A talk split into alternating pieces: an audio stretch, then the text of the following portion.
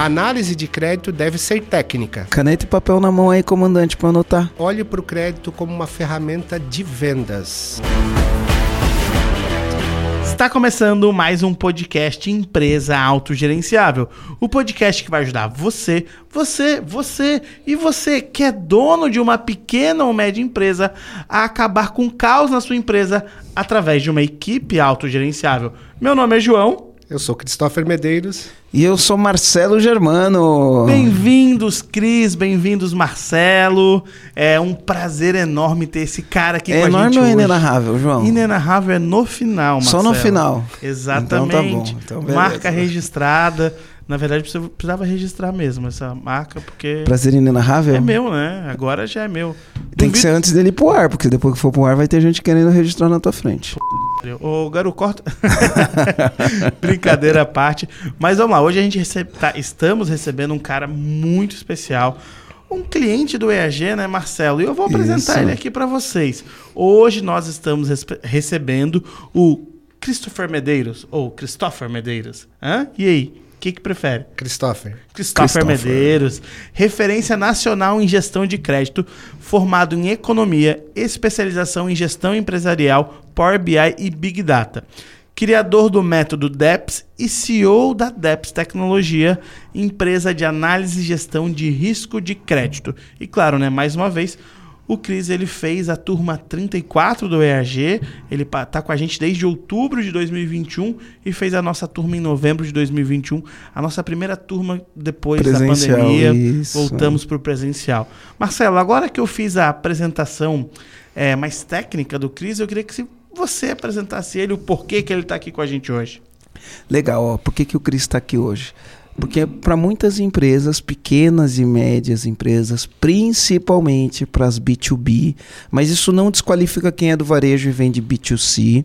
Muitas empresas concedem crédito. Tem empresas do varejo que vende com carnê e tem empresas B2B que vem. O que, que é B2B e B2C antes de mais nada, né? B2B é quem vende para outras empresas. B2C é quem vende para o consumidor final, vamos dizer assim, para a pessoa física.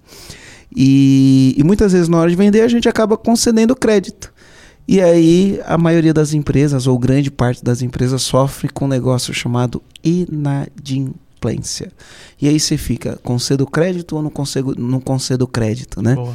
Então, por exemplo, eu tenho uma importadora e eu vendo para outras empresas normalmente eu faturo para 14, 14 ou 28 dias, dependendo do cliente. Né? Dependendo do cliente eu dou 14, dependendo do cliente eu não dou crédito, dependendo do cliente eu faço 28 dias, dependendo do cliente eu faço 14, 28, 35. 35. E 35 também, dep dependendo do cliente. É, enfim, a gente tem a, a, as nossas esquisitices, né? e aí, eu conversando com o Cris, o Cris ele é um especialista. Ele tem lá uma inteligência artificial que fala: para isso aqui você não pode dar crédito, para isso aqui você pode dar crédito. Eu conversei com ele, ele entende muito desse mercado e a gente quer ajudar você, que é dono de uma empresa, né, a lidar com crédito, com a concessão de crédito. O que é concessão de crédito? É quando você vende para receber depois, né? Lidar com a concessão de crédito de uma maneira diferenciada. Então, Cris, Uh, agora se apresenta aí e vamos, vamos falar um pouquinho sobre isso, muito importante para quem é dono de pequena e média empresa, principalmente aquele cara que fala trabalho, trabalho, trabalho e não vejo dinheiro. Exatamente. Poxa, Marcelo, falar de crédito é uma coisa que me deixa muito animado porque sem crédito a nossa economia para, ela trava, ela tranca. Eu falava com um amigo meu, o Henry, ele é sueco, em 2016. Eu assim, Henry, olha o que está acontecendo com o Brasil? O Brasil passando uma situação delicada, os bancos tinham cortado o crédito da maioria das empresas e a economia girava porque as empresas vendiam a crédito, aí trocavam um título e assim por diante. Né? Essa relação direta. Né? Então, eu sou um, um apaixonado pelo tema porque eu vejo toda a questão social que o crédito representa. O crédito eu falei ele primeiro, mas ele hoje não é a coisa mais importante da minha vida, né? A coisa mais importante da minha vida é o meu coach, é o Manuelzinho, né? Hum. O meu, meu garotão que está com dois anos e, e, três meses. Ele que, que mais me escuta, ele que Até mais que a Simone, que é minha esposa e sócia de vida, o Manuelzinho escuta mais e ele é muito empático, né? Então ele só escuta, sorri e eu digo, acho que eu estou no caminho certo. Ah, que legal, que legal. Logo, logo ele vai aprender a fazer perguntas. é, vou curtir por enquanto. Ai, minha filha às vezes faz umas perguntas que a gente não sabe responder, né? Ô, Mas é Marcelo, é interessante Sobre essas perguntas da tua filha, né? Eu tava lendo os comentários de um, de um podcast, aquele que. Aquele que tu falou da história que a Marcela mostrou uma apresentação de PowerPoint para te levar. Aí, pergun aí tinha um comentário assim: Caramba, eu fiquei curioso para saber o final da história. E aí, a Marcela conseguiu ou não a viagem? O pessoal quer saber, Marcelo. Tem que contar esse, essa, sobre a viagem da Marcela. Vamos deixar em suspense, porque ainda não foi definido ainda. né? O aniversário dela é só em fevereiro, então até lá a gente vai saber. Uh, mas o que, que acontece? No aniversário da Marcela eu vou fazer uma viagem, vou para Israel, Egito e Jerusalém. E aí eu não vou estar tá aqui no aniversário dela, eu estou tentando ver como eu vou conciliar isso. Talvez Boa. a gente vá antes ou talvez a gente vá depois. Boa. Ah, então parece que ela já ganhou, né, gente? Então, ou não, é. ou ela vai com uma amiga, né? Ou ela vai com uma amiga. Enfim, vamos lá, vamos, vamos pensar nisso daí, né? Dá até um arrepio falar, minha filha vai com uma amiga, vai fazer 15, mas é isso, né? Hum. É a uhum. vida, show. E Tava falando das perguntas porque esses dias eu tava com a Marcela também. E aí eu tava batendo um papo com ela, ela falou assim: "Olha que interessante", ela falou, né? Eu acho que tem um pouco a ver com o que a gente faz aqui no EAG. Ela falou: "Pai, eu tava tendo na escola aula de vida prática. E aí a professora dá um monte de palitinho pra gente, ensina a gente a enrolar uns papel no, no palitinho ali, e no palitinho, no palito, não sei exatamente como que era, e aí a gente aprendeu a fazer uma cesta com aqueles palitos. Ela falou: o que, que tem de prático isso na nossa vida, né? Ó, ela tem 14 anos. O que, que isso tem de prático na nossa vida, né? Aí ela falou: pô, eles deviam ensinar a gente, por exemplo, como que faz uma conexão no aeroporto. Eles deveriam, deviam ensinar, olha as coisas que ela começou a falar. Eles deviam ensinar a gente como que eu consigo empreender. Porque uma pessoa que vai fazer engenharia, ela vai ser engenheiro, tá tudo bem. Mas e uma pessoa que não quer fazer engenharia e quer empreender? E a escola não ensina. Isso, isso é vida prática, pai. Aí eu peguei tirei um sarro dela, falei, filha, eles deviam ensinar na escola também, né? Como lavar louça, né? É. Como tirar o prato de cima da mesa, levar na pia, lavar o, o prato, colocar ele pra. pra Secar para secar ou, ou, secar ele, né? E guardar na, no armário. Eles deviam ensinar como recolher o lixo do próprio banheiro, como arrumar a cama, né? Mas essas coisas a escola não ensina, né, filha? A vida prática. Aí fiquei tirando um sarro da cara dela. Mas a, olha o que ela falou. Eles deviam ensinar pra gente empreendedorismo na escola. Né? Em, em, em interessante ela com 14 anos já ter essa visão, né? Porque fica pensando em carreira, hoje o empreendedorismo pode ser uma carreira. Sim. Legal, show de bola. Então você tem ali o teu maior tesouro, né? Manuelzinho, dois anos, teu coach. É. Muito boa essa definição, o coach. Mas, Cris, conta um pouquinho mais pra gente, né? Como é que surgiu aí a Deps Tecnologia? Como é que você chegou até esse momento? Conta pra gente um pouquinho dessa tua trajetória. É interessante porque quando eu saí do grupo HSBC e eu assumi a diretoria financeira de uma indústria de confecções, eu tinha dois desafios lá. Né? Claro, assumi RH, TI, a empresa não era tão grande, mas o maior desafio que veio, o dono da empresa, o Rodrigo, disse: Christopher, nosso grande problema é a nossa inadimplência. Nossa inadimplência está em 3,6%, está muito complicado, está difícil. E o problema é a cobrança. E assim, certo. E o que, que você vai fazer com a cobrança? Calma, deixa eu montar um diagnóstico aqui para entender o que está acontecendo. Todo o mapeamento, fui entender como é que era a situação e descobri que o problema não era a cobrança. A cobrança era só lá o, efeito final. Era a ponta do iceberg, né? A cobrança era só. Olha, ele assim, tá aí agora, o que, que a gente faz? Ó, a cobrança está mapeada, ela está rodando mas não adianta nós resolvermos a inadimplência com a colherzinha de pedreiro e a gente ficar despejando com um caminhão bitoneiro concreto aqui. Não adianta. O problema está exatamente na concessão de crédito. Eles, então, o que, que você vai fazer? Assim, olha, eu ajudei a montar a PGA quando eu trabalhava no grupo HSBC e eu vou trazer esse conceito para cá. O que, que é PGA? A PGA é uma plataforma de crédito. Ah, PGA. É, é, é o nome da plataforma mesmo. E eu fiquei trabalhando, eu acredito que quase um ano, das seis da tarde a uma, duas horas da manhã. A vantagem de ser solteiro e, e, e jovem, né? Até Naquela quem, época, né? Para quem há vinte e tantos anos, né? Eu tenho 46, então eu tinha lá meus 20. Quantos você tem de casado? Eu tenho 15 de casado. 15 de casado. É. Então, eu comecei a criar algoritmos, ou seja, comecei a criar fórmulas. Por quê?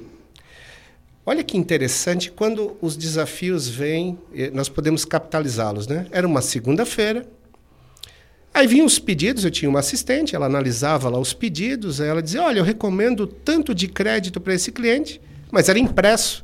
Eu vou falar aqui uma palavra que a maioria das pessoas, talvez, que está nos ouvindo, os comandantes estão nos ouvindo, não sabe o que é um fax. Então, o pedido vinha por fax, né? Colocava o papel de um lado, saía o papel do outro. Época.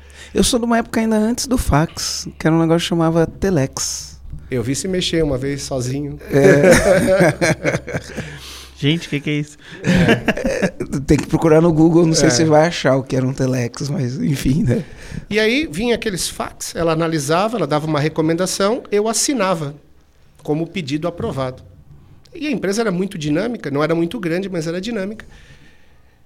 E aí, aquele dia, naquela segunda-feira fatídica, eu estava muita dor de cabeça. Eu não estava bem, eu estava péssimo. Quando ela veio com aquela, aquele bolo de pedido na minha frente, eu olhei e só tinha vontade de uma coisa, me livrar daquele negócio lá. Aí eu peguei, olhei, aprovei, aprovei quase tudo, foi embora. Umas 10 da manhã eu estava um pouco melhor, eu disse, traz tudo de volta para mim olhar de novo. Não, mas já está no comercial, não interessa.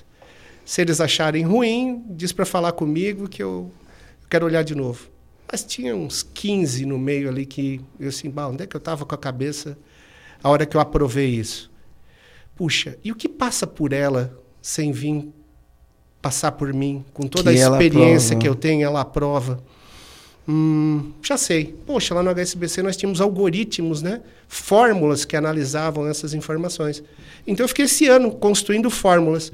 Ela vinha, colocava todos os dados, lá no fim já sugeria um limite de crédito. E aí eu já estava mais seguro. Em um ano de trabalho, nós tiramos a inadimplência de 3,6% para 0,58%. Caramba. Eu assim, opa, que interessante. Mas deixa eu ver os reflexos que aconteceram, né? As vendas cresceram 20%. Sim. Peraí, era para ter segurado venda, eu analisar Porque se você crédito. Fica, é, se você fica mais criterioso no crédito, intuitivamente ou de uma maneira lógica, você vai pensar: se eu, se eu fico mais rigoroso na hora de conceder crédito, eu vou conceder crédito para menos gente, quanto maior a barra, né, menos pessoas tem, né? E aí eu vou diminuir minhas vendas. Aí eu diminuo a inadimplência, mas também diminui as vendas. Pelo menos era esse o pensamento. Exato. E aí cresceu vendas eu entrevistei 20 representantes para entender o que, que aconteceu. Eu, eu, eu, quis entender esse fenômeno né, que aconteceu e saiu uma coisa praticamente unânime. Vocês são muito chatos. Não adianta ir em cliente ruim que não aprova. E vocês sabem que vender para cliente bom é difícil, né? Mas a gente é obrigado a vender para cliente bom. Ou seja, cliente bom todo mundo quer vender para cliente bom. O cliente bom você vende. O cliente que tem desafios financeiros, ele compra de você. Isso é, isso é um, um ponto bastante interessante. E isso, eu assim, puxa, tem um negócio aqui. Acabei me desligando da, da Placar e nasceu lá em outubro de 2004 a DEPS, completando agora em outubro desse ano 18 anos.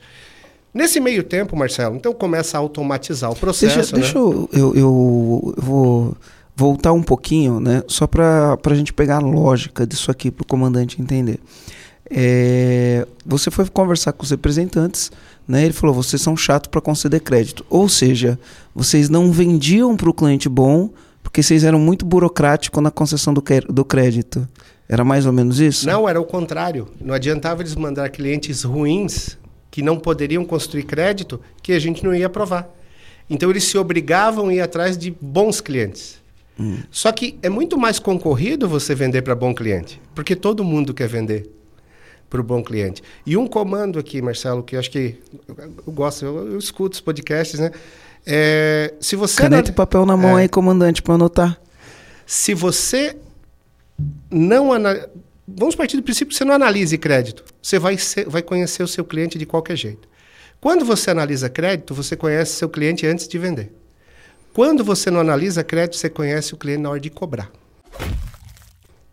Então, você vai ser, queira ou não queira, você vai conhecer o, o comportamento cliente. do teu cliente. Sempre. Então, como é que você pauta crescimento numa relação frágil? Eu sei que o comandante está dizendo, não, mas no meu mercado. Eu, ah, eu isso. conheço o meu cliente. Se eu não fizer isso, eu não vendo. Isso. Só que como você sustenta? Quando você começa a analisar a lógica desse negócio, imagine que você tem um cliente que compra 20 mil reais da sua empresa num ano inteiro. 10 mil reais no primeiro semestre, 10 mil reais no segundo semestre. Passaram cinco anos você vendendo para esse cliente e aí lá no terceiro ano ele começou a, a complicar, ficar mais difícil. Ele diz, mas eu vou insistir nesse cliente. Vou insistir. Você insistiu. No último semestre do quinto ano, né? Você, nos cinco anos você vendeu aí 100 mil reais para ele. No último semestre ele resolveu não pagar você. Você perdeu 10 mil. Dependendo da sua margem de lucro, você trabalhou de graça cinco anos, cinco anos olhando para esse cliente. Hoje, faltando matéria-prima, Marcelo. Faltando matéria-prima. Você, às vezes, está atendendo um cliente com crédito ruim antes de um cliente que tem crédito bom. Aí você entrega para aquele cliente ruim, ele consome o seu produto, revende o seu produto e volta para comprar. Você teve o problema para dar crédito a primeira vez, você passa a ter crédito problema para dar crédito pela segunda vez e você deixa o cliente com bom comportamento, que tem potencial, não é só bom comportamento, né? Mas que tem potencial de continuar comprando da sua empresa esperando. Qual a chance, comandante, que é, tem, aí tem muita gente que diz, ah, o crédito eu vou ser burocrático. Ah, então aqui tudo muito difícil. Quando a gente fala, o que a DEPS faz em essência?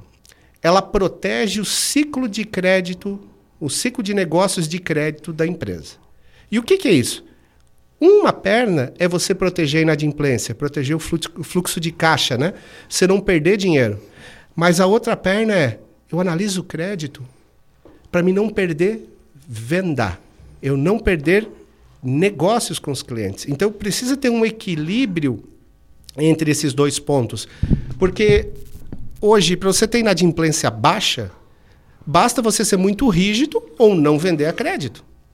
Só que como você cresce e depende como é que os teus concorrentes se comportam. Quando você trabalha meio sozinho com o produto, você dita todas as regras. Ou você tem um produto que tem um custo muito bom, uma qualidade muito diferente. Mas quando o teu produto tem substitutos perfeitos e o teu concorrente também dá crédito, o crédito passa a ser uma ferramenta de vendas. Então nós não podemos olhar o crédito assim, Vou perder ou não vou perder dinheiro? Não, eu tenho que usar o crédito. Para poder vender, mas para vender para quem eu tenho a, menor, a, maior chance de, de fazer ele, ele pagar. Mas como Exato. é que funciona essa lógica? Como é que eu analiso? O que, que eu preciso levar em consideração? O que, que eu não preciso levar em consideração? É, eu queria saber as boas práticas também. É. Legal. Quando nós falamos em proteger o ciclo de negócio de crédito, existem quatro pontos hum. centrais que nós é, trabalhamos para que isso funcione. Primeiro é o cadastro, né? Um cadastro bem feito evita um monte de dor de cabeça. Comandante, papel e caneta na mão. Primeiro passo, cadastro. Eu vejo muitos comandantes que não cadastram, né? Uh, enfim, se você é B2B ou B2C, não importa. Cadastra teu cliente. Cadastra e levanta o. Depois ele vai contar os próximos passos. Primeiro passo, cadastra. Cadastro é a base de tudo. E não adianta fazer coisa por moda e não adianta você tentar tirar coisa da cartola, se inventar. E... Porque aí, na jornada da análise de crédito, você se torna burocrático. E burocracia não combina com negócio de crédito. É, vira, é um meio burocrático mesmo. Peça o essencial. Quando a gente fala em cadastro, peça o essencial e peça uma única vez. Porque às vezes você, ah, agora eu quero isso. Ah, hoje, nós, os nossos clientes, né, nós fazemos mais de 20 milhões de análises por mês. Gerimos aí 450 bilhões de crédito por ano. Os 450 clientes... bilhões de crédito por ano. É. Os nossos clientes dão crédito olhando para o CNPJ do cliente. Eles não ficam pedindo um monte de documento, contrato social. Referências. Hum, a, a refer... Nossa, Referência tem... pede ou não? Não, não, não pede. Não tem, pede. Tem, tanta história, né? Eu, eu, já vi, poxa, foi muito tempo de trecho, né? Então eu, eu sempre conversei muito com o cliente. É... referência, já vi cliente dizer o seguinte: ah, quando me dão de referência se o cliente é bom, eu digo que é ruim. E se alguém diz, manda para mim referência de um cliente ruim, eu digo que ele é bom. Problema do concorrente. Eu disse, mas olha, o que você está fazendo? As pessoas são, são extraordinárias, né? Então você começa com um bom cadastro. O próximo ponto de proteção do ciclo de negócio de crédito, que talvez, na minha opinião, seja um dos mais importantes e um dos mais negligenciados, que é a construção do primeiro limite de crédito. Tem tantas regras. Eu trabalhava num, num grande distribuidor de uma marca que não vou dizer a marca, não vou fazer propaganda, mas ela está presente em aproximadamente 97% dos lares brasileiros. Então é uma marca muito conhecida. Quando nós estávamos desenhando as políticas de crédito deles para automatizar, eu perguntei para ele quem inventou esse negócio do, do primeiro limite de crédito de 500 reais. Quem inventou? É, hum, olha, não sei. Quando cheguei aqui já era assim. É uma das coisas que a gente mais escuta né? É, é, é, essa hereditariedade. Assim, gente, tem cliente que vocês estão dando 500 reais e não merece nada de crédito. E tem cliente que merece 50 mil, e 100 mil. Tem cliente que tu vai dar dizer para ele que as três primeiras compras são à vista, ou ele te dá 500 reais para medir e vai rir de você. Vai dizer, o que, que eu faço com isso? Isso é uma hora de venda. Então é muito importante quando você vai construir, é, é que se, se bota bastante energia no primeiro limite de crédito, mas pelo motivo errado. O que, que quando eu digo motivo errado é bota muita energia no primeiro limite de crédito Pensando por medo e ah. medo de perder. Quando eu estou construindo um limite de crédito, eu olho quanta oportunidade eu posso ter com esse cliente. Então eu tenho que construir um limite de crédito adequado para que essa relação seja fluida, cresça e ele também confie em mim. Ele é assim, poxa, ele sabe me procura, sabe me medir, né? ele entende a, a, a, minha, a minha posição. Ok, você fez cadastro, você trabalhou muito bem num limite de crédito, aí você tem que fazer a gestão desse limite de crédito.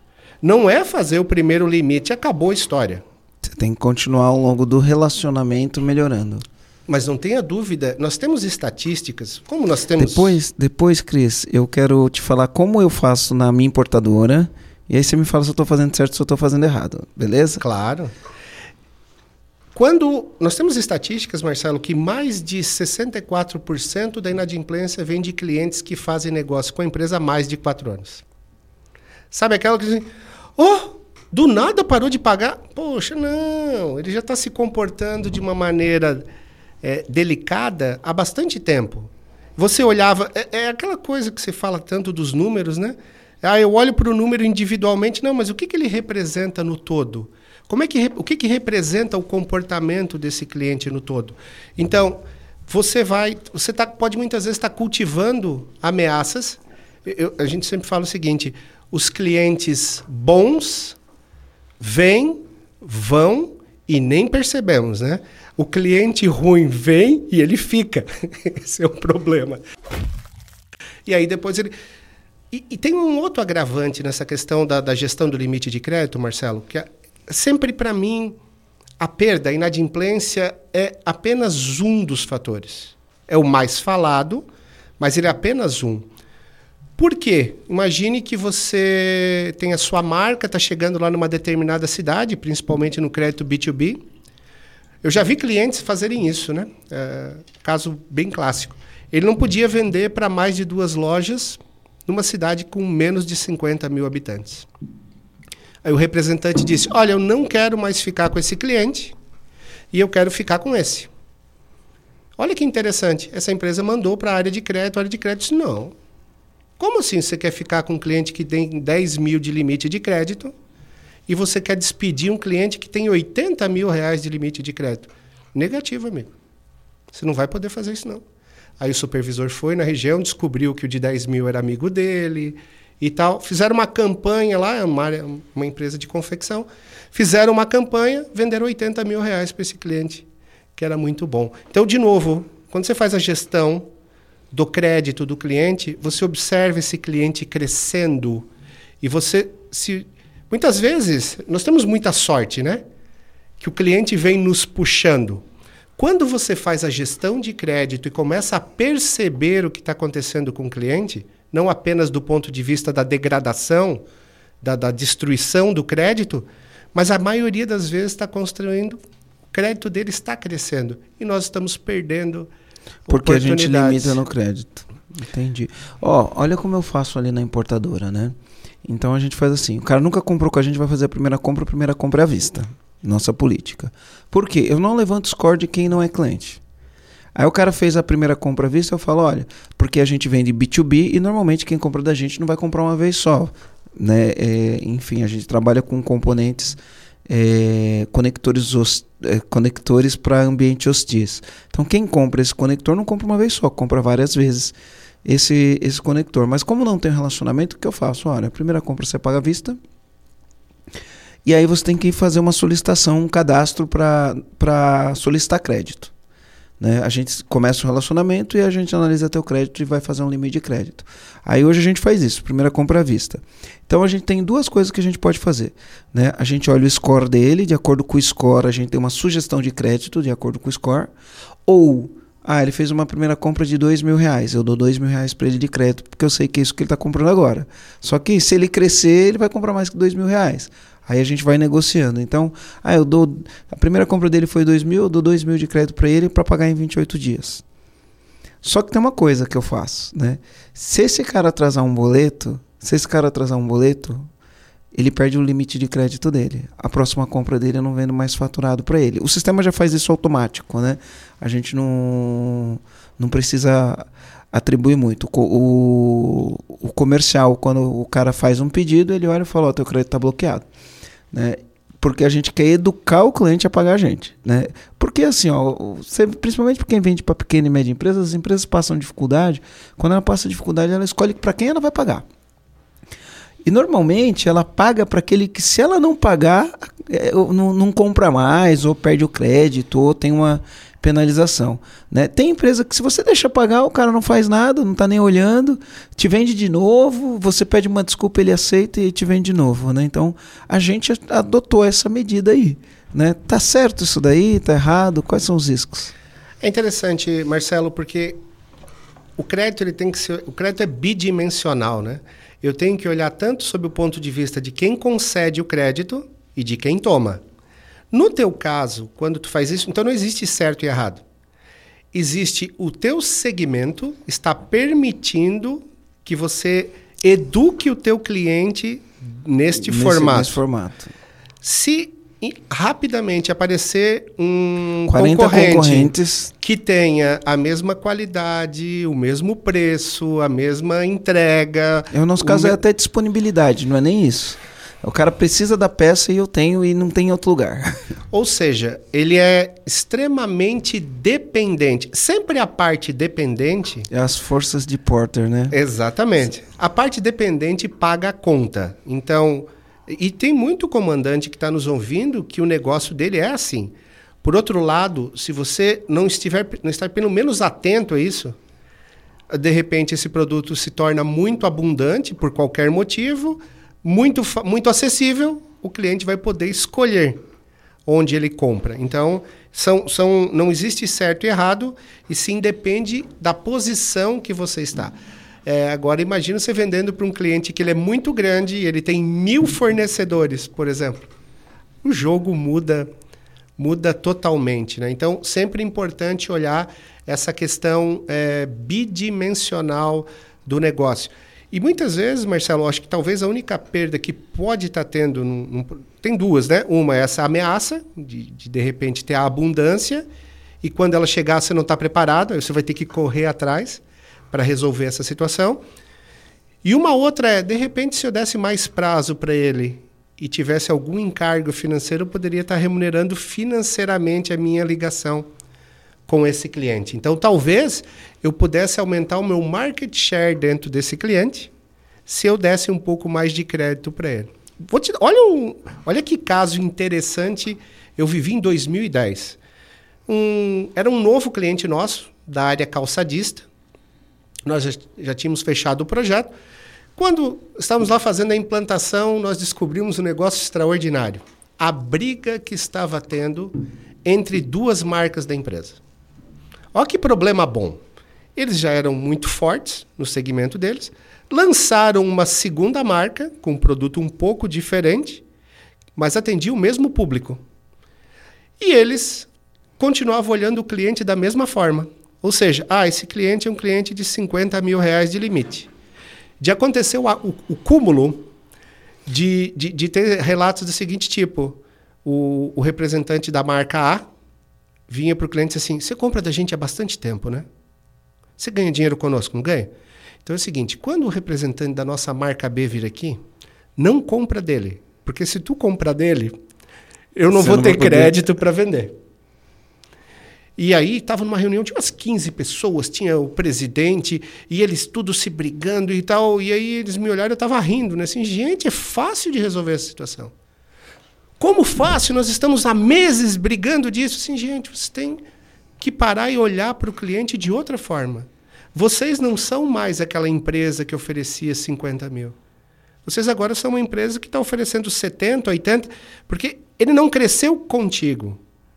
Apenas o teu CNPJ tem um espaço maior no market share, no market share do cliente. Então, observar isso. De repente, Marcelo, ao não dar, se você dá crédito, tu pode ter um portfólio de produto maior. Vai que você trabalha é, para caramba, o, né? O que, que a gente faz, né? Por exemplo, ah, o, o cara está acostumado a fazer, ele tem um, um, uma, uma consistência no que ele compra, né? O tempo e o valor. Se de repente vem um negócio muito fora da curva, para cima, a gente vai entender o porquê, qual é o projeto né, que ele tem, por que, ele está pedindo esse a, a, acima da curva. E aí a gente faz 14, 28 e 35, a gente faz em três. Né? Enfim, eu não sei como que está hoje. Já faz uns dias, uns dias não, né? Já faz um tempo que eu não olho para isso na operação, mas era assim que funcionava enquanto, enquanto eu estava montando a operação. É, mas é uma característica, né, Marcelo? É, seria tão bom, né, se eu pudesse vender só à vista, né? Assim, ó, você me paga antecipado, depois eu mando a mercadoria para você. Então depende muito de como está posicionada essa relação da, de quem oferece o crédito, né? E de quem toma o, o crédito. Né? Então, isso faz muita, muita diferença. Na jornada da análise de crédito, hoje a DEPS deve ter, dentro dos clientes da DEPS, hoje, mais de 450 políticas de crédito diferentes rodando nos clientes.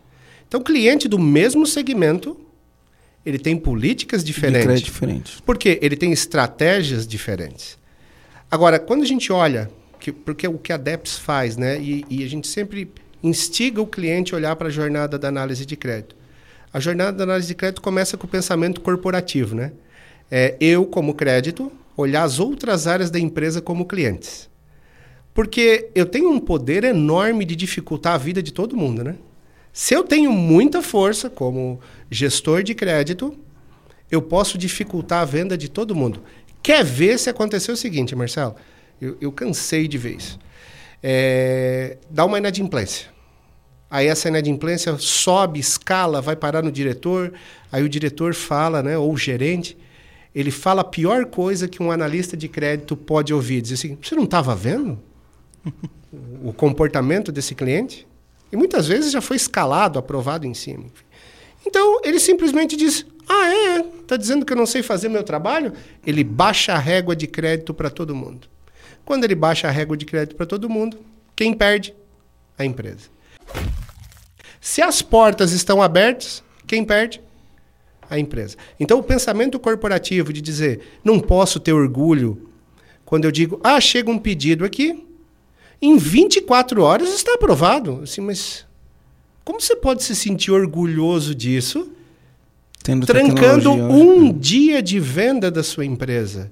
Isso não, não dá para sentir orgulho, você tinha que ter a vergonha desse tipo. Porque você não está olhando, você está dificultando a vida da logística, você está dificultando a vida da fábrica, você está dificultando o comercial, o faturamento. Está todo mundo sendo prejudicado. Então, dá para dar um milhão de desculpas. E o que impede do crédito virar uma estratégia de negócio, uma ferramenta de negócio, são as desculpas que a gente dá. Por isso que eu sempre gostei muito de te ouvir, Marcelo. Mas no meu negócio, mas no meu produto, mas não tem mais. Você tem que entender o cenário. Entenda o cenário e olhe para as áreas comercial, fábrica, logística, como clientes. É, eu, eu, eu, gosto de falar assim, né? Isso daqui, então eu tô com uma garrafinha. Para quem estiver ouvindo no Spotify, queria que você imaginasse que eu vou falar agora, que eu vou falar agora, quem estiver ouvindo no YouTube vai ver, né? Então imagina aqui, eu tô com essa garrafinha na mão e aí tem o um nome, tem a marca aqui. Aqui eu consigo ver essa marca, né? Eu sei qual a marca. E às vezes aqui pode ter uma instrução, né? Pode ter uma instrução. Mas para quem está dentro da garrafa, ele não consegue ver qual marca que é e não consegue ver a instrução. Ele está tentando resolver um problema sem ter visão do problema, porque ele não consegue ver o problema por cima. E eu acho que isso acontece com muitos donos de empresa que falam mais no meu negócio. Ele tem uma visão de dentro da garrafa, ele tem uma visão de dentro da garrafa e ele fala mais no meu negócio. Enquanto isso, tem um monte de gente com uma visão é, por fora, que está entendendo todo o contexto e todo o cenário, e aí a pessoa consegue ser mais ágil, mais rápida, consegue crescer e fazer esse tipo de coisa. E aí, comandante, estou aproveitando aqui para passar para te dizer que existe uma oportunidade para você definitivamente acabar com o caos na sua empresa através de uma equipe autogerenciável. Essa oportunidade é o programa EAG. O programa EAG é constituído de três fases. Primeira fase, uma sessão estratégica, onde a gente vai te dar clareza do seu negócio, a gente vai te mostrar o que te impede de chegar lá, a gente vai te mostrar quais as oportunidades você consegue ter a partir do momento que você remove os obstáculos e garanto que você vai sair de lá energizado. Depois disso, se a gente aperta a mão e faz negócio, a gente vem para a segunda parte, onde você recebe acesso a uma plataforma que pode acessar você e todo o seu time para praticar metodologias de gestão que funcionam e dão resultado. Depois disso, a gente vai ter duas aulas ao vivo online, onde a gente vai gerar para você um desafio, um desafio de gestão. E você vai ter que cumprir esse desafio com todo o teu time.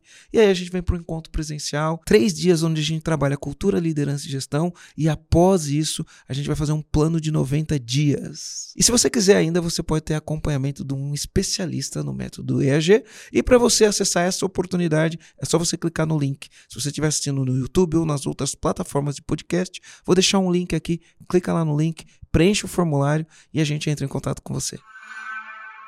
Eu vou contar uma história aqui.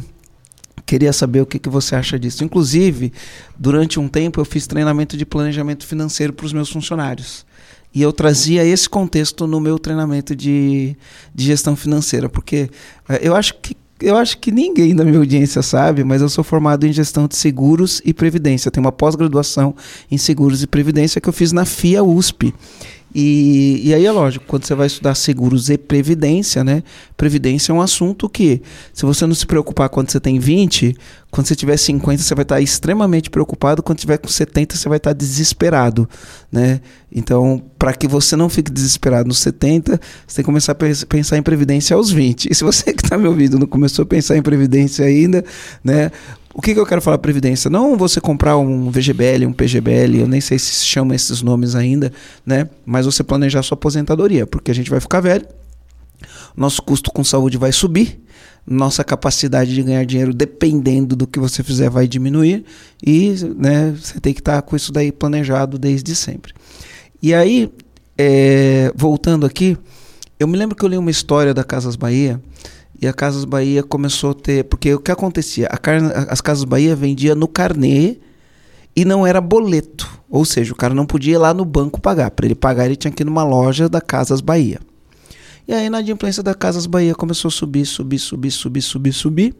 Porque o, o, o fundador lá, o, o, o Klein, era uh, Michel Klein, né? O pai era Michel ou Samuel, agora não sei quem era o pai e quem era o filho, né? Acho que era o Samuel Klein ele falava o seguinte, que a única coisa que o pobre tem é o nome. Então o pobre não deixa de pagar. Isso naquela época acho que funcionava. Hoje, né, a gente não pode ter isso como uma certeza. Samuel Klein. Samuel Klein. É, a gente não pode ter isso como certeza. Mas ele falava assim: meu, o cara tem um nome, ele vem nas casas Bahia ele compra só o nome dele. Se ele não honra o nome dele, né, ele não compra mais, então ele não deixa de pagar. Era essa a visão que ele tinha. E aí na inadimplência começou a subir. E aí ele começou a entender por que está subindo a inadimplência. Quando ele ia conversar com as pessoas que estavam devendo, as pessoas que estavam devendo era assim: era alguém, ou algum amigo, ou via de regra, um colega de trabalho, saía na hora do almoço, eles entravam na Casa Bahia e aí essa pessoa ia comprar uma coisa para ela. Aí o amigo pegava e falava assim: Cara, meu nome tá sujo, você não compra aí no teu crédito para mim?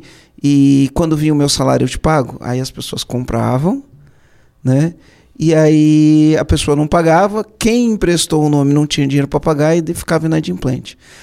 E aí ele começou a entender isso. O que, que ele fazia? Né? Então ele começou a treinar os vendedores e aí tinha algumas coisas. Por exemplo, quem está comprando é o João, o João mora na rua A. Só que eu vou entregar na rua B. Pronto, já não aprovo, não, não aprovo o crédito. Não está comprando para ele, está comprando para outra pessoa. Né? Ah, tem duas pessoas. É uma que está escolhendo mas é outra que vai pagar. Já não aprova o crédito porque quem está pagando né, não está pagando para ela, está pagando para outra pessoa. E aí eles conseguiram diminuir a inadimplência. É mais ou menos essas lógicas que tem no algoritmo. Esse é B2C, né? É um caso bem específico. Né? Eu nem sei como é hoje nas Casas Bahia. Eu sei que na época que eu li a reportagem era assim. E aí eu treinava os meus, só para a gente não perder o looping do que eu comecei a falar, quando eu treinava meus funcionários, eu falava assim: ó, nunca, mas nunca empreste o teu nome para algum funcionário dessa empresa se pedir para emprestar um nome para comprar alguma coisa. Eu treinava eles para fazer isso, né? Porque a empresa não tem responsabilidade. Depois vocês vão chegar no RH e falar: "Ah, sabe como que é? Eu emprestei o um nome para fulano, agora vocês mandaram ele embora ou ele não me pagou ainda, meu nome está sujo". A empresa não tem nada a ver com isso. Então nunca empresta o nome. A gente até adotou essa política lá dentro da empresa, né? Enfim, mas ele é uma nuance, é um detalhezinho ali, né? Que faz com que a pessoa, tô falando para quem vende no B2C, vende no, no carnezinho, né? Mas no B2B também eu tenho as nuances do B2B. Como que você identifica isso no, na, na tua inteligência? Que você usa muita inteligência artificial para prever comportamento, né? Muito, muito, Marcelo. E acontece sim, porque até o, o pequeno, os comandantes aí, os que não te escutam, né, Marcelo? É mais um apelo que eu vou fazer aqui. É, bolso direito é o caixa da empresa e o bolso esquerdo é as finanças pessoais, né? Isso, Muita, e isso. sem querer mistura sempre, né? Sem querer mete a mão no caixa. E é muito comum acontecer hoje, o chamamos grupos econômicos informais. Ah, não são mais laranjas, né? São plantações e plantações, né? Ou seja, é, para não sair do simples nacional, por exemplo, quando tu vê a empresa tem CNPJ aberto no nome da mulher, do filho, do vizinho, do cachorro, e aí vai, né? E às vezes ele está pagando mais imposto nem sabe. Eu tenho uma história sobre isso, depois eu conto. Continua. É, sem dúvida. E aí o cliente vai exaurindo o crédito dele, aí ele muda o crédito para outra empresa. Esse cliente daqui a pouco está comprando. Eu tenho clientes que formam um grupo econômico de pessoas físicas e jurídicas. Porque quando acaba com o crédito da pessoa jurídica, eles dão crédito para a pessoa física. Então você tem N mecanismos para identificar esse tipo de situação. Desde uma ligação societária, eu já vi coisas assim extraordinárias, né? Desde a ligação societária, você olhar para um endereço, olhar o tipo de representante que tem. Já cansei de ver o seguinte: olha a, a inteligência do outro lado também, né? O nosso sistema deu um alerta que um cliente colocava o mesmo pedido, do mesmo valor, três meses seguidos na mesma data. Mas por quê? E nunca aprovava. E aí, o representante, por quê? Não, pode falar, não, não, te preocupa, a gente não vai te, não vou te dedurar, né? Mas me conta, cara, tá muito estranho isso. E sabe o que, que é? Fim do mês é mais complicado, é muito pedido para aprovar, e vai que cai na mão de um ali e aprova. Então, além de você ter esses os algoritmos que vão prever endereço, vão te prever é, a ligação né? entre os Poxa, grupos um, econômicos. Um inadimplente nesse endereço. É, então, tudo isso nós capturamos hoje. Mas é, tem uma ligação muito grande com a padronização. Quando não é padronizado o processo de decisão, quando a regra do jogo do crédito dentro da sua empresa, comandante, não for clara, você sempre vai estar tá passando, sempre vai ser é mais suscetível e você é mais testado para dar golpe. Lembra quando eu falei lá que o representante que eu entrevistei, ele disse, eles disseram: "Vocês são muito chato. Não adianta mandar cliente ruim que não passa". Então, uma empresa que tem critérios bem desenhados, né, para proteger o ciclo de negócio de crédito, João, primeiro de tudo, se você é grande, a ADEPS pode te ajudar a construir política, sistematizar a política de crédito, automatizar. Nós tomamos 200, 300 decisões por minuto dentro de clientes nossos. Então, isso é um trabalho que a gente pode fazer. Mas se você é pequeno e vai fazer o crédito manual, é sempre um cuidado, porque nós falamos o seguinte: a análise de crédito deve ser técnica. Ou seja, o peso de uma informação independente do cenário tem que ser sempre o mesmo. A decisão pode ser manual. Ou seja, ah, é ruim. Tá, mas eu quero aprovar, eu posso. Tá tudo bem. Não vamos entrar nesse mérito. Mas eu não posso dizer que o cliente é bom se de verdade ele não é. Então, mesmo que o comandante está nos ouvindo e diz, eu faço poucas análises, eu não quero investir em sistema, mas não dê desculpa. Construa um processo. Qual é a regra do jogo? Se o cliente tiver isso, o que, que acontece? Se tiver aquilo, o que, que acontece? Hoje tem métodos muito mais sofisticados. Porque muitas empresas dizem: ah, tem restrição, não vendo. Tem protesto, não vendo. Ah, essa é a política sua. É. Certo. Me diz o nome de um cliente grande seu. Ah, Fulano. E se esse cara tiver o protesto? Ah, não, para ele eu vendo. Bom, tua regra já acabou de furar. Já acabou de furar, verdade. Acabou de furar. Então, o, os algoritmos que a DEPS desenvolve, né, os sistemas, toda a inteligência que tem, ela consegue medir qual o impacto de uma restrição no tamanho daquele cliente. Muitas vezes o cliente tem um ou nem tem protesto, porque hoje a gente olha muito para o cadastro positivo, né? A parte comportamental da pessoa física, da pessoa jurídica, ela dá muito mais firmeza na tomada de decisão do que uma restrição. Restrição pode entrar, pode sair. O grande problema de quando tem um acúmulo de restrições, já deixar uma coisa para os comandantes pensarem. Poxa, o cliente tem um protesto. É uma coisa, talvez ele vai correr atrás rápido para tirar. Ele já tem 15.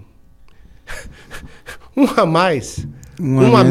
menos. Aí ele vai fazer a roleta russa de pagar, né? Ele vai lá olhar eu tenho o boleto do, dos conectores para pagar.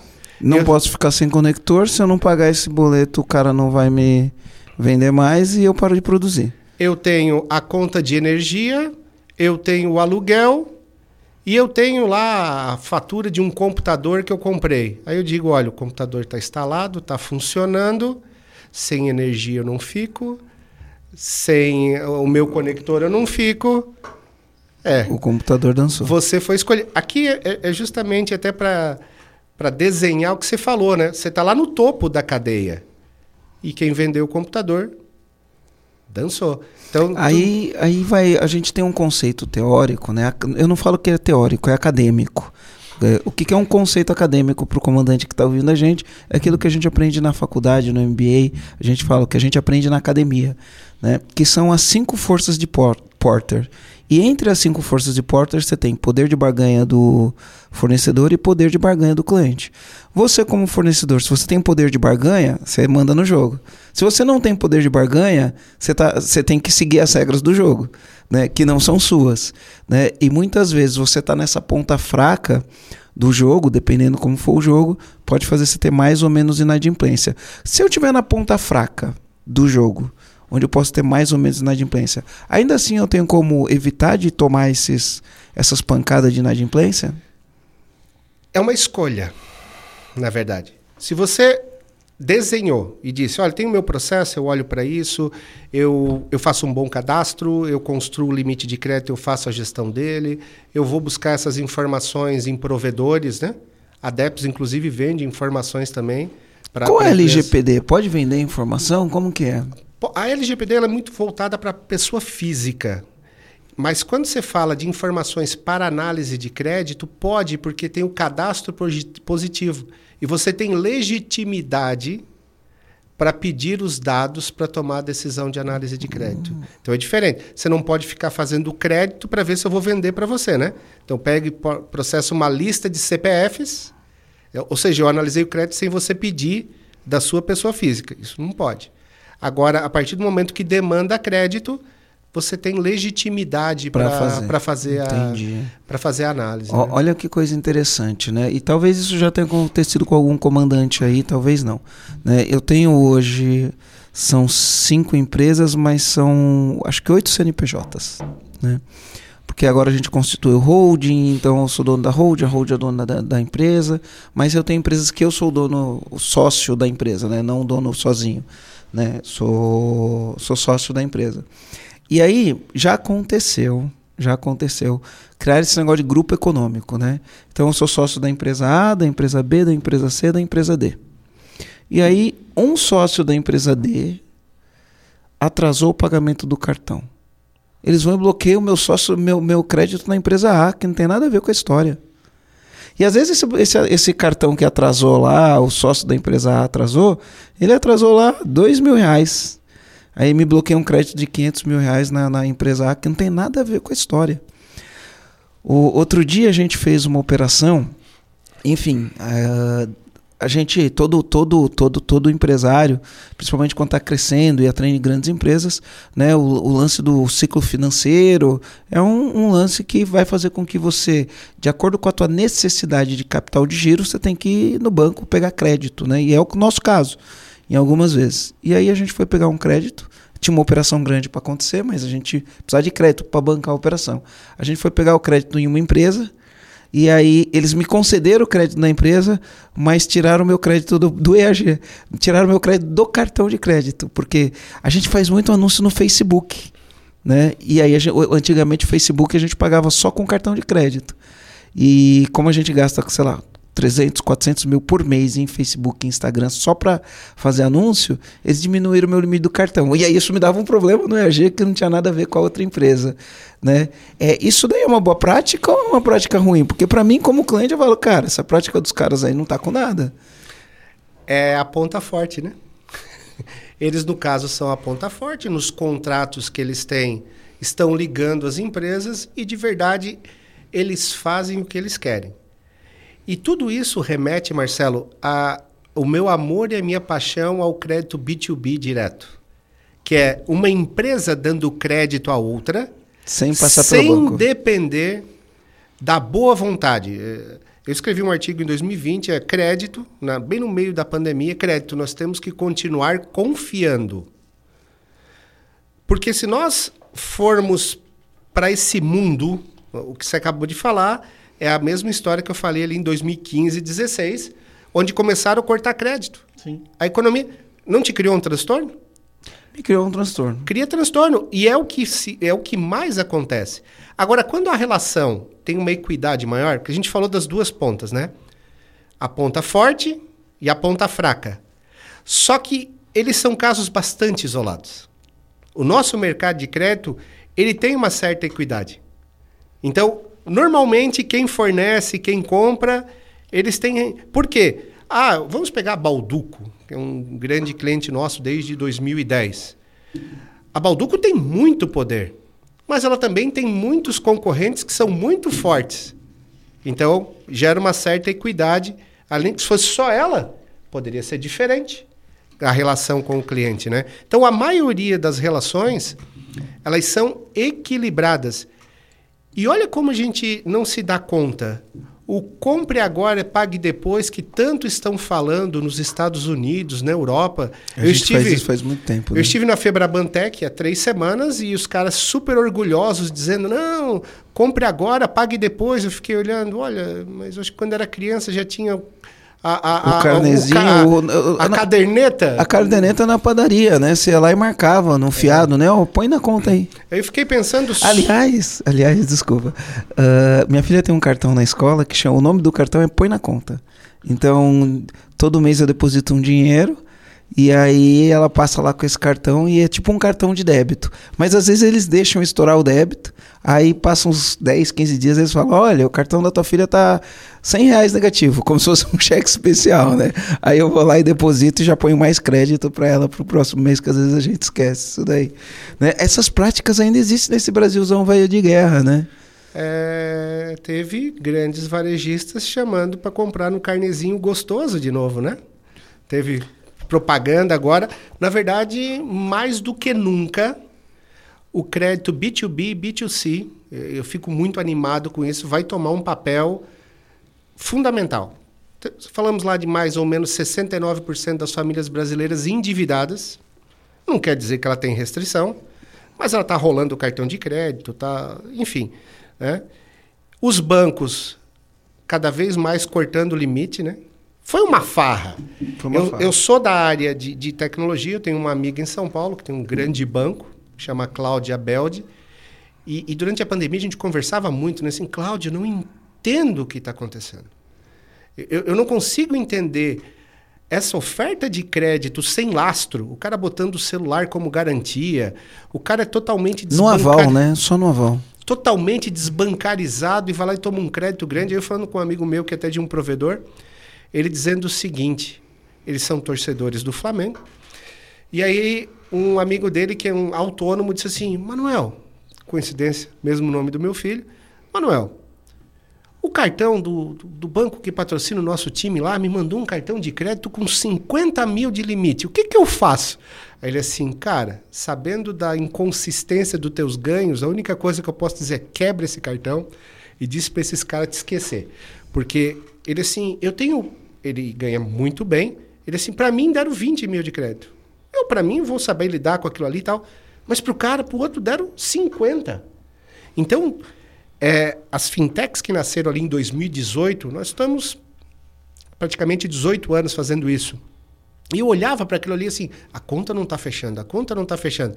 Mas assim, deixa eu parar para pensar, talvez eu tô totalmente desconectado com a realidade. A conta apareceu, o crédito está minguando, está sumindo, o juro aumentou, essa turma está começando a lidar com a realidade. Quando eu olho para os clientes da DEPS, está todo mundo com a inadimplência Baixa. sob controle, continua vendendo, irrigando os clientes. Problemas sempre vai ter, porque...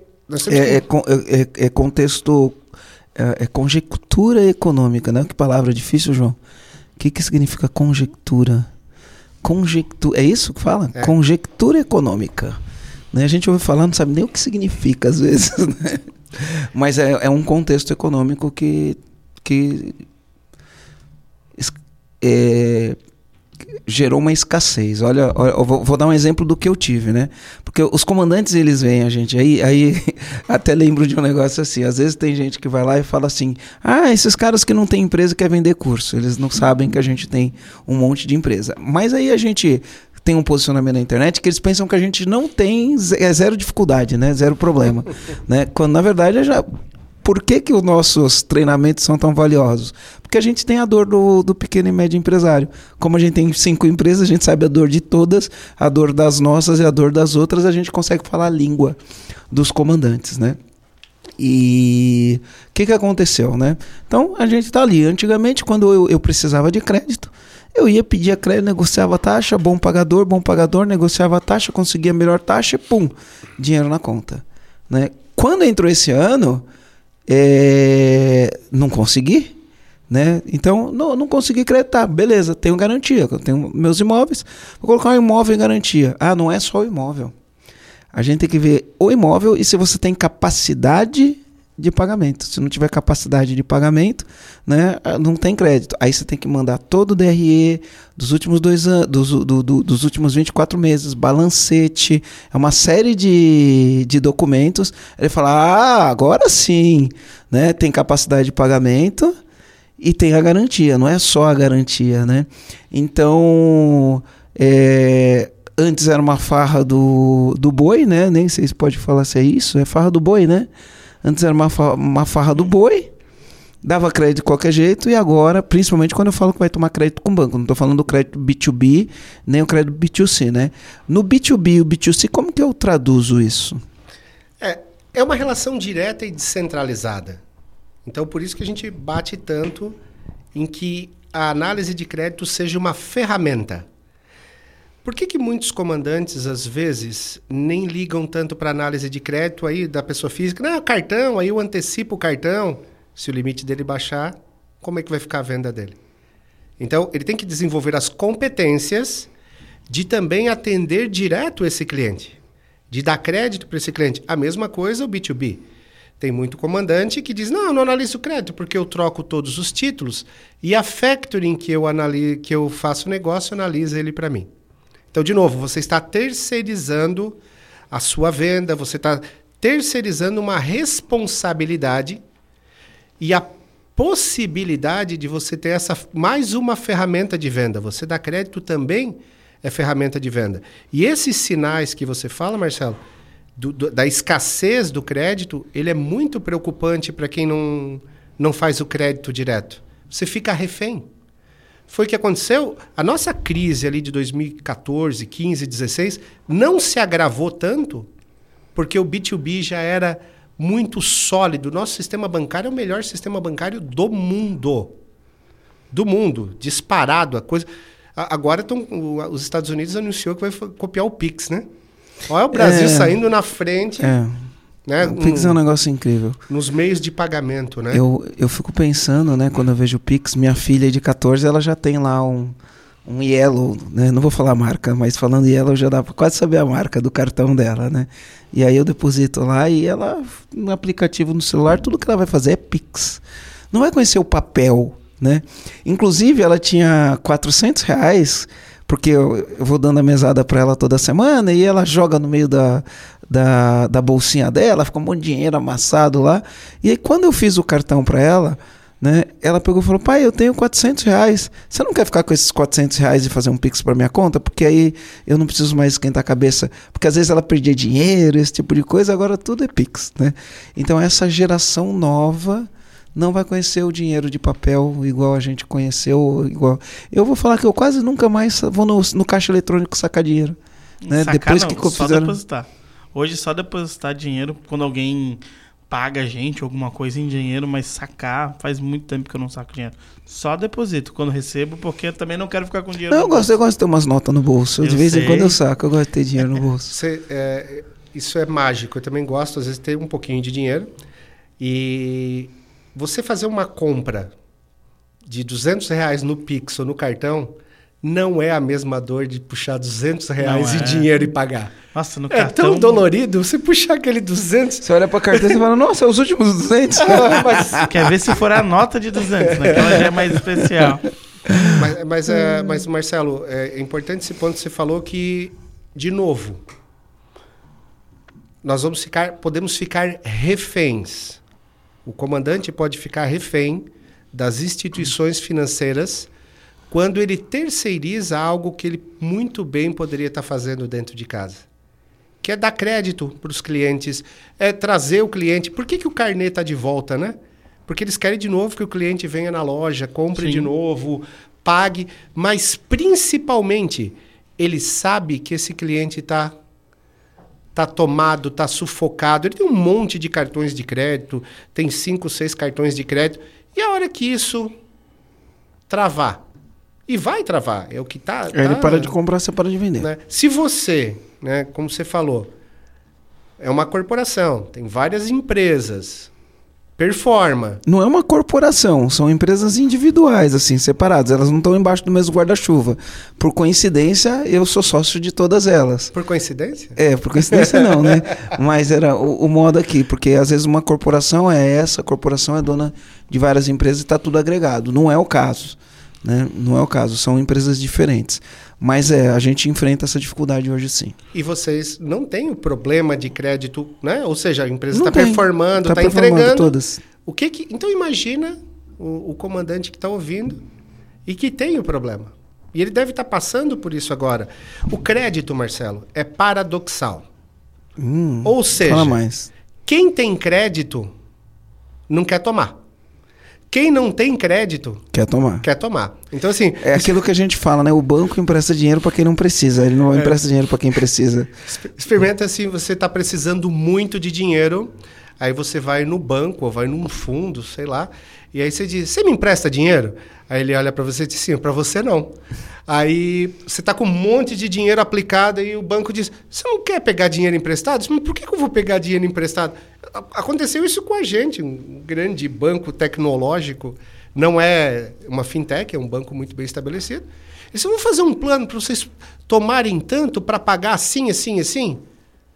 assim por que, que eu vou tomar dinheiro? Não, porque aí a tua aplicação fica como garantia. Assim, não, você não está me dando crédito, você está pegando o meu dinheiro que está aí. E está emprestando para mim mesmo. Você vai emprestar o meu dinheiro e ele está como garantia? Qual é a lógica? Já, eu até brinquei com isso. Vocês já conseguiram fazer essa operação com alguém? Porque eu não consegui entender a lógica disso. Aí não me respondeu. Né? Não, tem uma lógica. Tem uma lógica nisso no final do dia. Porque, às vezes, o que, que, vo, o que, que você acaba fazendo no, no, na empresa? Às vezes, quando você vai pensar do ponto de vista, tá? Do ponto de vista de, de negócio, né? Vamos supor que a minha aplicação me rende 1 e eu consigo pegar crédito a 1.2. Eu tenho uma diferença de 0.2. Né? Quando eu financio a minha operação, mesmo eu tendo dinheiro em caixa, eu financio a operação, eu estou financiando a minha operação num custo muito baixo. E às vezes é interessante você financiar a sua operação. Né? Você continua com o teu dinheiro lá, ele continua rendendo, mas está financiando sua operação num custo muito baixo. Aí é uma análise matemática. É. Né? Vale a pena eu financiar minha operação, porque você vai fazer diferença por quanto você paga do quanto você recebe. Só que juros, juros é despesa, principalmente se for lucro operacional, juros é despesa, né? Então diminui o lucro, se diminui o lucro, diminui o imposto que eu pago. E aí, dependendo da situação, vale a pena. Enfim, né? Mas aí é, é uma, é uma conversa mais é. avançada que dá até bug na cabeça. Né? Exatamente, né? mas a, a lógica faz total sentido. A gente já conversou sobre isso algumas vezes. Mas, Cris, me fala uma coisa. A gente falou do primeiro pilar. do era... segundo e do terceiro. Mas acho que foi tudo muito é, misturado, né? Queria que você repetisse quais são Prim... os três pilares. vamos ver se eu, se eu sei. Ó, primeiro, cadastro. Sim, o cadastro. Segundo, limite. Terceiro, gestão do limite. Faltou o quarto. O quarto é a análise de ameaças e oportunidades. A gente acabou entrando em cada um deles, porque é, tudo vai. Tudo foi nesse assunto que a gente conversou. Tudo vai desembocar na ameaça e oportunidade. Ameaça e oportunidade é: você fez um bom cadastro, construiu muito bem o primeiro limite de crédito, fez a gestão desse limite de crédito, a partir de agora você conhece os seus clientes. Então, imagine o seguinte: é, nós temos clientes que usam muito isso. Ah, tá bom. Eu tenho lá, o sistema vai classificar os clientes, vai sugerir limite de crédito automaticamente, vai subir, descer limite. Enfim, ele pega e olha, essa semana eu tenho 10 mil para receber. Vai olhar para o fluxo de caixa. Aí ele diz: Vou receber? Bom, vamos juntar as mãos, vamos, vamos orar, rezar, vamos isso. rezar que se tudo der certo, vamos receber. Os nossos clientes, eles pegam e olham, olha, eu tenho esses 10 mil para receber. Nove eu vou receber e mil eu Mil está na mão de cliente crítico, que não atende a política de crédito. Esse cliente paga só 50% em dia. E a inadimplência que esses caras me dão é de tanto. Um exemplo. Eu tenho um grande cliente de São Paulo. Grande não, um cliente médio. E ele muito orgulhoso assim, Christopher, já viu no meu segmento uma inadimplência de 0,4%? Eu assim, bom, vocês estão crescendo, então não é um problema, é um excelente inadimplência. Mas deixa a gente aprofundar o teu raio-x aqui. Você sabia que 70% da tua inadimplência vem dos clientes críticos? Ele, é, não. E você sabia que do que os clientes críticos que te pagam 50% em dia e te gera uma inadimplência de 11% no meio do 0,4%. Assim, está horrível. Assim, não, não, não tem apenas consciência do que está acontecendo. Então, quando você trabalha também com estoque, eu vou lá e determino na minha política. Olha, eu vendo 10 mil por mês, eu aceito que mil fique na mão de cliente crítico. Então eu vou lá, estou dando crédito, assim, ah, isso é crítico. Deixa eu ver quanto é que eu tenho para receber de cliente crítico. Tenho mil. Não, não vou ampliar o meu risco, eu vou dar uma, uma segurada agora. Na outra semana eu vou lá, oh, só tenho 500 para receber de um cliente risco. crítico. Entendi. Vou vender de novo. De novo, é, é, aqui que a gente fala. Quando você conhece, como é que você, como é que você é, pode fazer isso se você não entende na sua carteira quem é ameaça e quem é oportunidade? No fim, você fazer bem esse trabalho te permite fazer a gestão do crédito. Quantos clientes nossos, né, quantos é, comandantes têm uma brilhante ideia, né? Escuta lá o Marcelo, vamos fazer tração. Disse, vamos ligar para cliente. Eu vi lá no podcast do Marcelo que é, eu tenho que ligar para X clientes por dia, porque aí é não só cliente, isso. Não existe cliente nativo, existe empresa tal, inativa. Isso, tarará. Aí ele vai, liga. Liga para 20 caras desses consegue vender, aí chega o pedido, vai para o crédito, o crédito diz, não, para você não. Ele disse, mas é que vocês que me procuraram, por que, que vocês me procuraram? Ou seja, não usou a ferramenta. Não conhecia o cliente. Nós temos clientes que usam a gestão de ameaça e oportunidade na hora que vai fazer rota. Então, ainda as vendas presenciais, né? Então, às vezes, tem que se deslocar muito. Às vezes, se desloca um monte para vender para o cliente que não tem crédito. Gasta, ele né? gasta, ele perde tempo. Cada, cada lugar que não pode ser aprovado, aquela hora perdeu. Gera um custo para a empresa. Gerou um, o CAC para a empresa e, e, perdeu a oportunidade de vender para o próximo cliente. Então você vai lá e organiza. Ok, cara, quer deixar para. Tem cliente ruim na sua carteira, nós topamos. Olha o acordo. A gestão de ameaça e oportunidade. Tá bom, Marcelo, sua carteira tem 20 clientes. Um deles esquece. Nós vamos tirar fora. Tem quatro aqui que está respirando por aparelho, mas ok, esses a gente vai continuar vendendo. E os outros são todos muito bons. Por que, que você começa vendendo sempre pelo cara que tem problema? Por que, que você não começa a vender para os caras que estão clientes que têm crédito, que estão. Né? Então, aí você começa a fazer essa gestão. E não adianta montar política de crédito tentando explicar uma situação. Eu, eu cansei de ver isso dentro de clientes. Uma vez é, foi hilário. Estava junto, e aí a, a pessoa, analista de crédito, estava explicando para a pessoa de vendas o porquê não de vender para aquele cliente. Aí ela explicou, não, porque olha aqui, olha o cadastro, olha essas restrições para o tamanho dele, e foi explicando. Foi explicando, foi explicando, foi explicando super gentil. Ela olhou e disse assim: Você está me acompanhando? Não, tô. Aí ele foi, terminou de explicar. Você entendeu? Não, entendi. E aí veio a pergunta matadora no fim. Ele olhou para ela e disse assim: Tá, mas você vai aprovar ou não? A minha teoria, a minha teoria, não se discute regra de crédito depois que vendeu. A regra de crédito ela tem que ser discutida antes. Ela tem que ser deixada clara antes.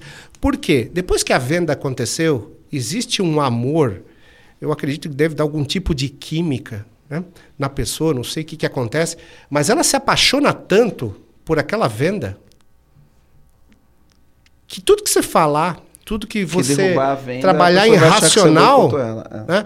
Ah, por que, que você não vende? Ah, por que, que não bateu as metas? Ah, porque não dão crédito. E aí eu digo para o pessoal de crédito, até os comandantes que também trabalham na área de crédito, sabe por que, que vocês têm essa fama? Porque são ruins de marketing. Vai lá, manda 100 pedidos para analisar, aprova 95, os 5 que não aprovou, diz, olha, não bati a meta. Como assim? Então, quando às vezes também nós não batemos, uh, quando você fala, eu controlo a quantidade de ligações que eu posso fazer para bater a meta, a quantidade de clientes que eu vou atrás, põe mais uma ferramenta aí. Controlo eu controlo a inadimplência e controlo os clientes que eu vou poder vender. Por isso que nós batemos tanto no crédito, tanto na jornada corporativa, que é olhar como cliente, na estruturação, a regra do jogo, que informação usa, em que momento. Crédito grande, eu olho para isso, isso, isso. Crédito pequeno, eu só olho para isso, para ter um custo menor, ser mais ágil. Ter política principalmente sistematizada. Porque política de crédito quando existe escrita, é igual um livro, né? Nós três lemos o mesmo livro, pode ser que nós tenhamos interpretações totalmente diferentes. Então, se você sistematiza a política, atribui os pesos corretos para essa informação, você não fica refém do momento, né? Da pressão, da vontade. Não, cara, ele é isso. Bom, se eu quero tomar uma decisão é, diferente, porque as empresas, Marcelo, muitas vezes elas têm. Ah, parou, não dá para aprovar o crédito. Parece que quando aprova, né, começa todas aquelas discussões. Eu tenho uma história muito engraçada. Eu era diretor financeiro dessa, dessa empresa, onde eu criei todo esse método, esses algoritmos. Ele foi vender crédito, foi vender pro, foi visitar uma região e era uma, um grupo de lojas muito grande e a empresa que eu trabalhava era de artigos esportivos. Então o time daquela cidade era a nossa empresa que patrocinava. Esse, ele chegou com um pedido de 300 mil reais há 20 anos atrás. Eu disse, puxa, que legal, hein? Não, porque aí eu fui na, na, casa do cliente, ele me levou no sítio, um dia foi peixe assado, outro dia foi churrasco, e olha, estão com uns probleminha lá, mas eles vão vender um prédio que eles têm lá no centro da cidade, e olha, só vão comprar à vista. É a hora da gente embarcar com esse cara. Eu assim, show, beleza, vai para a mesa. A mesa analisou, olhou e assim, putz, não dá. Ai, não dá. Aí foi, a gente discute aqui, discute ali. Passou ali uma semana a gente discutindo isso. E um dia, ó o cúmulo. Aí a gente estava saindo para o almoço, ele disse, ó, telefone para ti. Telefone para mim? No teu telefone? Como assim? É a minha mulher. Mas o que, que a tua mulher quer falar comigo? Ela disse que não aguenta mais porque ela não está mais dormindo. Porque à noite eu fico sonhando e falando o nome do cliente e falo no teu nome que tu não aprova. Esse putz, cara, isso é sacanagem. Aí eu assim, tá bom, cara, vamos levar pro Rodrigo. O Rodrigo é o dono da empresa. Se ele se ele aprovar, se ele aprovar, tá tudo bem. Eu não. Fomos lá, o Rodrigo, e aí, Christopher? Eu disse, tá, mas eu trouxe aqui para te decidir. Eu, a minha decisão é não. Aí ele assim, tá, mas não tem o que fazer. Eu disse, tá, vamos pegar então esse CNPJ deles aqui que está sem problemas e vamos vender 20 mil reais. Vendemos, recebemos, mas foi uma canseira danada. Tá, eu não sou vingativo, mas eu tenho memória boa. Passou uhum. um ano, eu chamei a, a minha analista e disse assim, puxada no CNPJ daquele cliente lá, assim, assim, assim, assim. Ela foi lá, puxou, trouxe. Aí cheguei na sala do diretor comercial, rapaz, sabe que tu falou que o cliente lá ia vender o, o prédio? O imóvel, é. Ele disse, é, não te disse esse rapaz, acho que ele não vendeu. Olha aqui, ele estava com um problema desse tamanho, agora o problema está desse tamanho. Nosso 300 mil ia estar tá ali. Ele, não, é, no último ano vocês provaram. Eu assim, cara, eu sou o segundo mais triste dentro da empresa quando se nega crédito. O primeiro são o comercial, que perderam a venda. Eu, como financeiro, como eu pago as contas se nós não vendermos? Então, sempre importante a mensagem disso, Marcelo, é o equilíbrio. Proteger inadimplência? Sim. Eu gostei da chamada que vocês fizeram porque chama atenção, né? Mas nós temos que proteger inadimplência com equilíbrio. Nós temos que fazer negócio. Porque ao usarmos o crédito como ferramenta, nós deixamos de ser reféns de, um de terceiros. Isso. Então, para a gente contextualizar tudo, né? Repete para a gente, para o comandante que está escutando até agora, que já deu um like, né, Marcelo? O cara é que está escutando a gente até agora já, dado já like, deu já. like, já compartilhou esse podcast, já avaliou no Spotify o podcast também, porque é o mínimo que a gente espera de quem está escutando a gente até agora. Cris, repete para a gente, quais são as quatro regras, ou os quatro pilares? Legal. Para proteger o ciclo de negócio de crédito, obviamente você vai colocar automação, política, mas Concentre-se no quê? Cadastro. Limite. Primeiro limite de crédito. Ali é que a relação pode começar bem ou mal. A gestão do limite de crédito, ou seja, renovar esse limite de crédito. Renovar uhum. limite de crédito uma vez por ano não é renovar limite, tá, gente? Você perde totalmente a sensibilidade do negócio.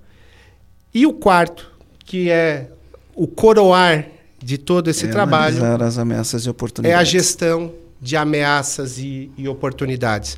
Se você é grande ou médio, né, ou tem uma demanda razoável de crédito, a DEPS pode te apoiar com plataformas, com consultoria, com informação.